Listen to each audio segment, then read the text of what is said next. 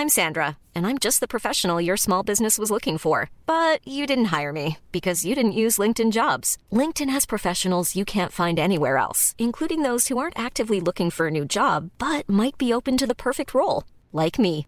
In a given month, over 70% of LinkedIn users don't visit other leading job sites. So if you're not looking on LinkedIn, you'll miss out on great candidates like Sandra. Start hiring professionals like a professional. Post your free job on linkedin.com/people today.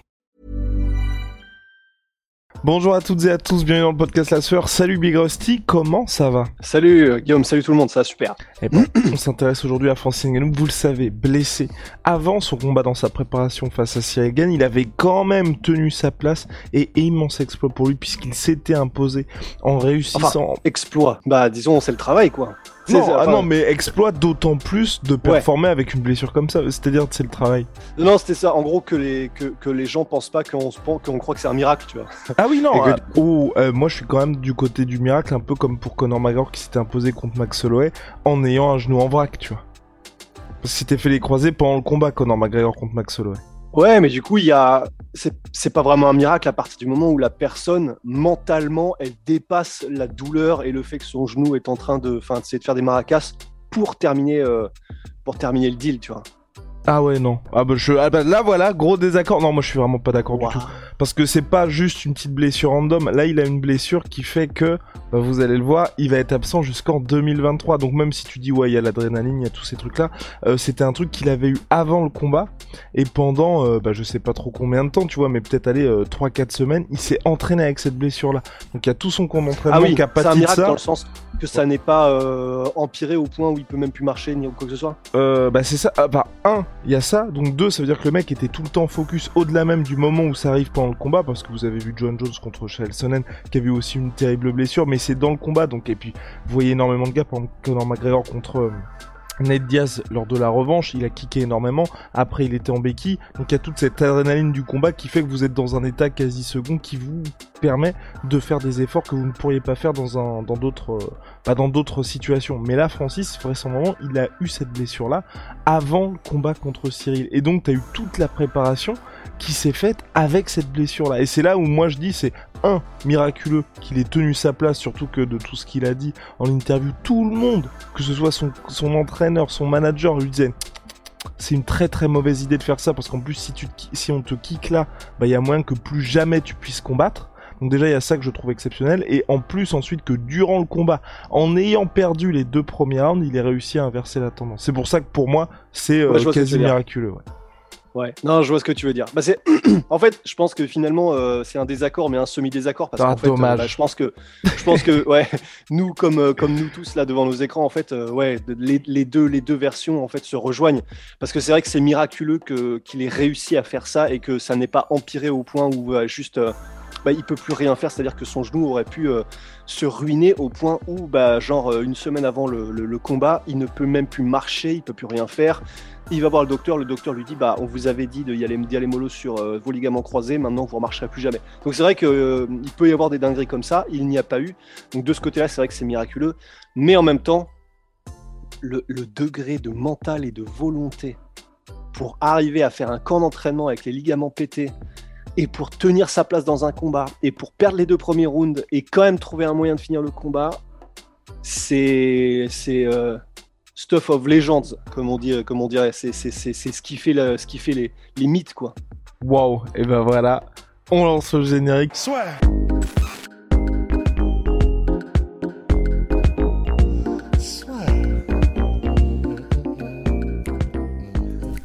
entre dans l'octogone avec Unibet. Qui sera le vainqueur du combat En combien de rounds Fais tes paris. Francis, vous le savez, normalement, il s'est imposé contre Cyril Gann par décision unanime le 20 janvier dernier, mais voilà, la blessure avec ce genou qui devrait le tenir éloigné de la cage jusqu'en 2023. Le monde, le paysage pourrait être très très différent chez les lourds quand il fera son retour, Francis, et surtout en fonction d'où il fera son retour, parce que c'est même pas sûr que ce soit l'UFC, n'est-ce pas bah il y a toujours cette histoire de contrat il faut qu'il il faut qu'il voit ça avec Dana White avec Hunter Campbell et tout ça il y a toujours cette histoire de contrat parce qu'il est arrivé normalement à la fin du contrat qu'il avait jusqu'à présent à l'UFC. C'est simplement qu'il a une clause de champion, euh, tu m'arrêtes si je me trompe, mais qui fait que normalement, là, il est censé continuer à défendre son titre. Mais bah, effectivement, c'est pour ça qu'il commence à parler de Tyson Fury, c'est pour ça qu'il commence à parler des autres options, c'est parce que ben, malgré cette clause, là, vraiment, son contrat, entre guillemets, normal est terminé.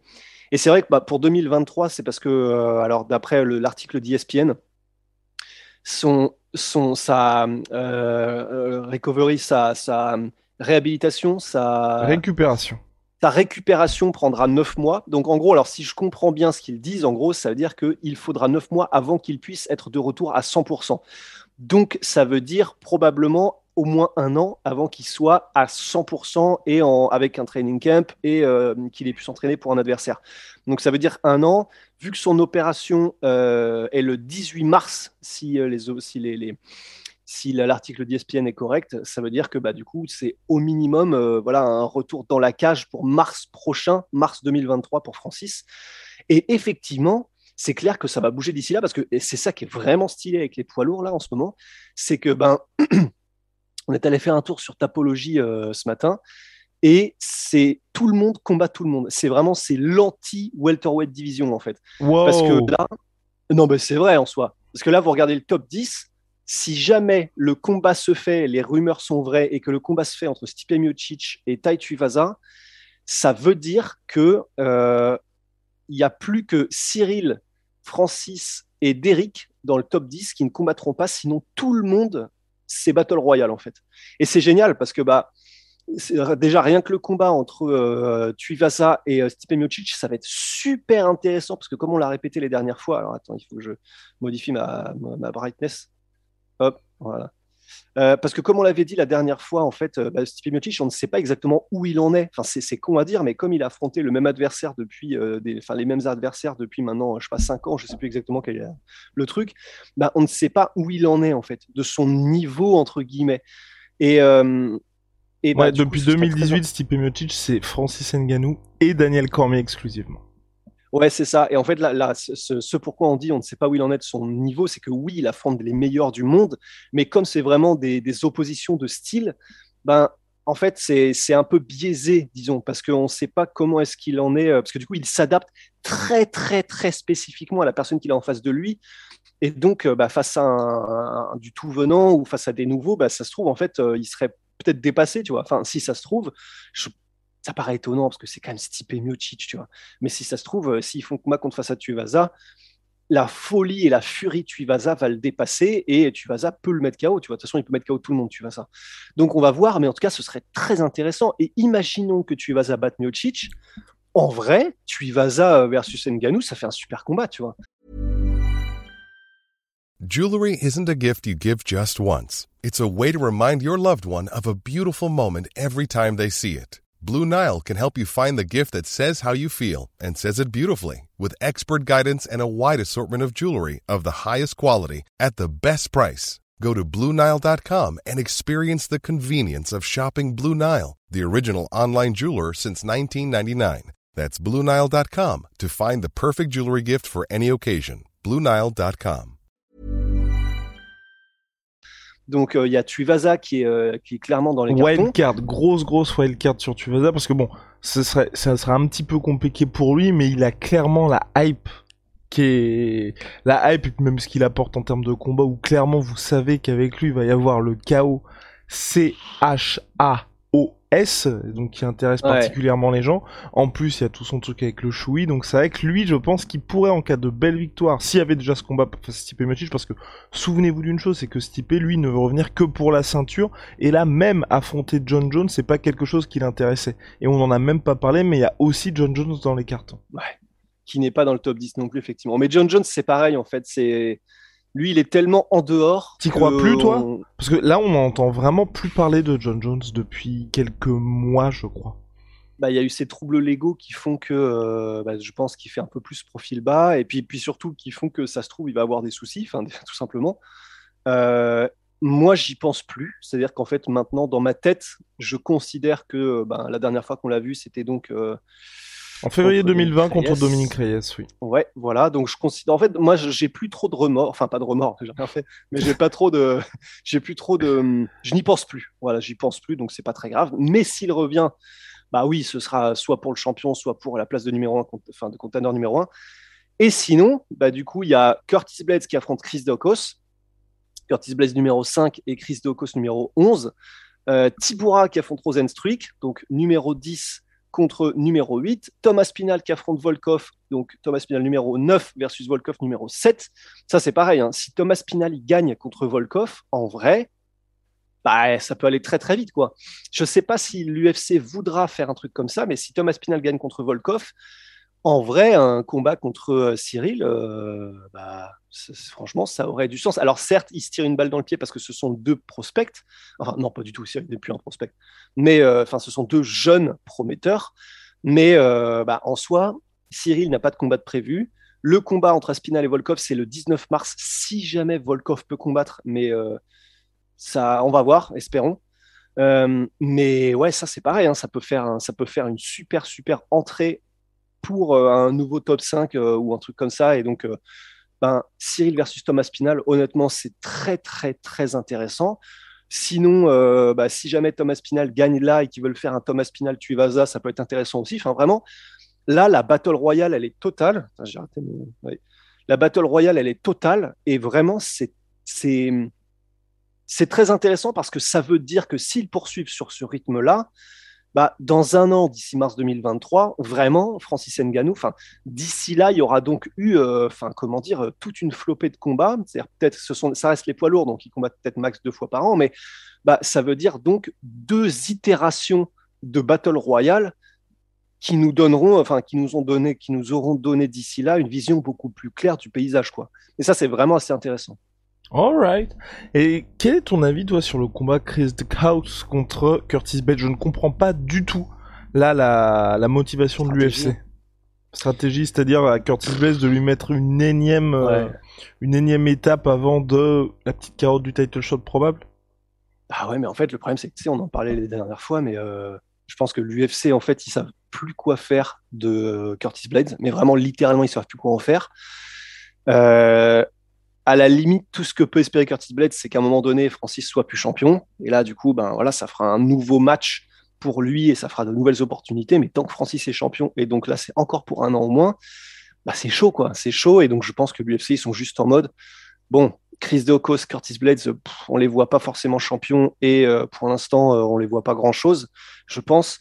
Et donc, euh, parce qu'en gros, Chris Deocos, enfin, c'est euh, il est bah, évidemment il est très bon et ça, comme tout enfin il est top euh, top 11 du coup à l'UFC mais je veux dire c'est pas forcément quelqu'un je pense qui est vu comme le futur même s'il est encore relativement jeune et même s'il a un style intéressant. Il se décrivait lui-même Chris comme étant un petit peu de la même trempe que les Cyril dans le sens très mobile très enfin complet mobile et vraiment euh, intéressant dans son style et par rapport à ce qu'il apporte en poids lourd. Et c'est vrai hein, c'est vrai c'est juste que bah, du coup, il a pris, euh, il a pris la marée euh, face à. C'était Derek Lewis? Ouais, c'était Derek Lewis. Euh, c'était Derek Lewis. Derek Lewis. Mais, mais voilà, et donc je pense que l'UFC, en gros, là, c'est juste un combat. je pense vraiment que, entre guillemets, il gagne du temps là. Parce que du coup, ça fait un combat où ils mettent les deux gars qui les intéressent peut-être pas forcément ensemble. Et bah, du coup, comme ça, on voit ce qui se passe, mais au moins, bah, les deux sont bookés et donc ils peuvent pas pour l'instant appeler un title shot ou quoi.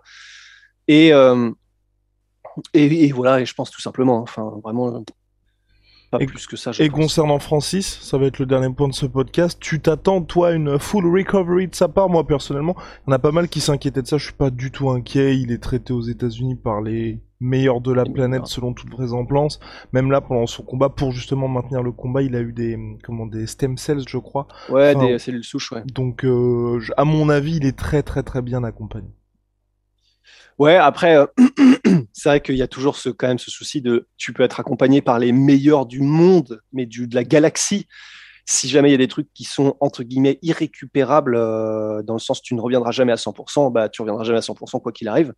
Hum, donc, ben, je ne sais pas. En fait, après, je suis, je suis tellement biaisé parce que c'est tellement une force de la nature, Francis, en fait, que j'ai l'impression que même s'il arrive euh, avec, donc il n'arrive pas à remettre ses ligaments et son genou à 100%, en fait, c'est, on en est au point où c'est tellement un monstre physique, quoi qu'il arrive, et mental, que en fait, euh, même, même avec un genou à 70%, euh, en fait, tu as l'impression que de toute façon, tout est possible pour lui. Du coup, je ne sais pas s'il reviendra à 100%, mais ça ne m'inquiète même pas, en fait. C'est fou, quoi, d'en arriver là. Et eh ben voilà. Rusty Nose. Allez, on se retrouve très très vite pour de nouvelles aventures. Big shout out my sweet pea, my sweet protein. 38% sur tout my protein avec le code de la sueur. Arrêtez de les manger depuis ce matin. Ah voilà. Venom, sponsor de l'UFC, sponsor de la sueur. You already know. On est sur toutes les plateformes de podcast, Apple Podcast, Google Podcast et j'en passe. Donc n'hésitez pas, un petit pouce bleu, un petit pouce bleu. Waouh les 5 étoiles sur, euh, sur Spotify et Apple Podcast, c'est ça qui nous aide. Et puis si vous nous regardez en vidéo, un petit pouce, un petit abonnement, là aussi ça nous aide beaucoup. Allez, à la prochaine Big Rusty. Ya. non mais quoi, la, putain. La gourmandise n'est jamais finie. Aïe. Aïe.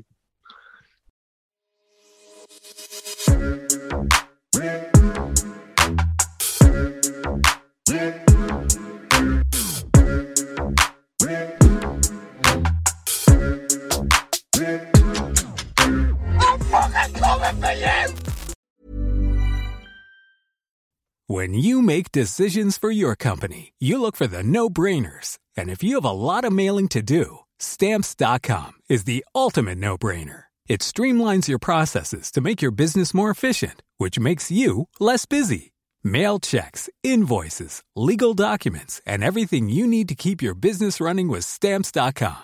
Seamlessly connect with every major marketplace and shopping cart Schedule package pickups and see your cheapest and fastest shipping options from different carriers. With rates up to 89% off USPS and UPS rates. And with the Stamps.com mobile app, you can take care of mailing and shipping wherever you are. Make the same no brainer decision as over 1 million other businesses with Stamps.com. Sign up with Code PROGRAM for a four week trial, plus free postage and a free digital scale. No long term commitments or contracts. That's stamps.com. Code Program. Et voilà, c'est la fin de votre épisode du podcast La Sœur. Si ça vous a plu, n'hésitez pas à nous mettre les 5 étoiles sur Apple Podcast ou sur Spotify. Vous pouvez aussi nous laisser un petit commentaire, ça nous aidera beaucoup. Et si vous voulez aller plus loin avec nous, vous tapez La Sueur sur toutes les plateformes ou sur les réseaux sociaux, vous nous trouverez. Et là, vous nous écoutez très certainement en audio. On est aussi en vidéo sur YouTube, mais également sur Snapchat. Là encore, vous tapez la sueur et on sera là. Merci de votre fidélité et à très vite pour de nouvelles aventures.